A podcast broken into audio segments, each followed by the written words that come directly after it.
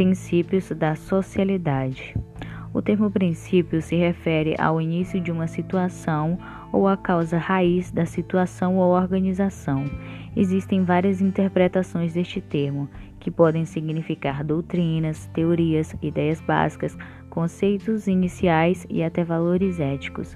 No campo jurídico, essa expressão se refere a um conjunto de regras básicas que o sistema normativo deve seguir para realizar as leis substantivas, ou seja, para realizar as regras que regulam os fatos jurídicos a eles relacionados e utilitários para a vida.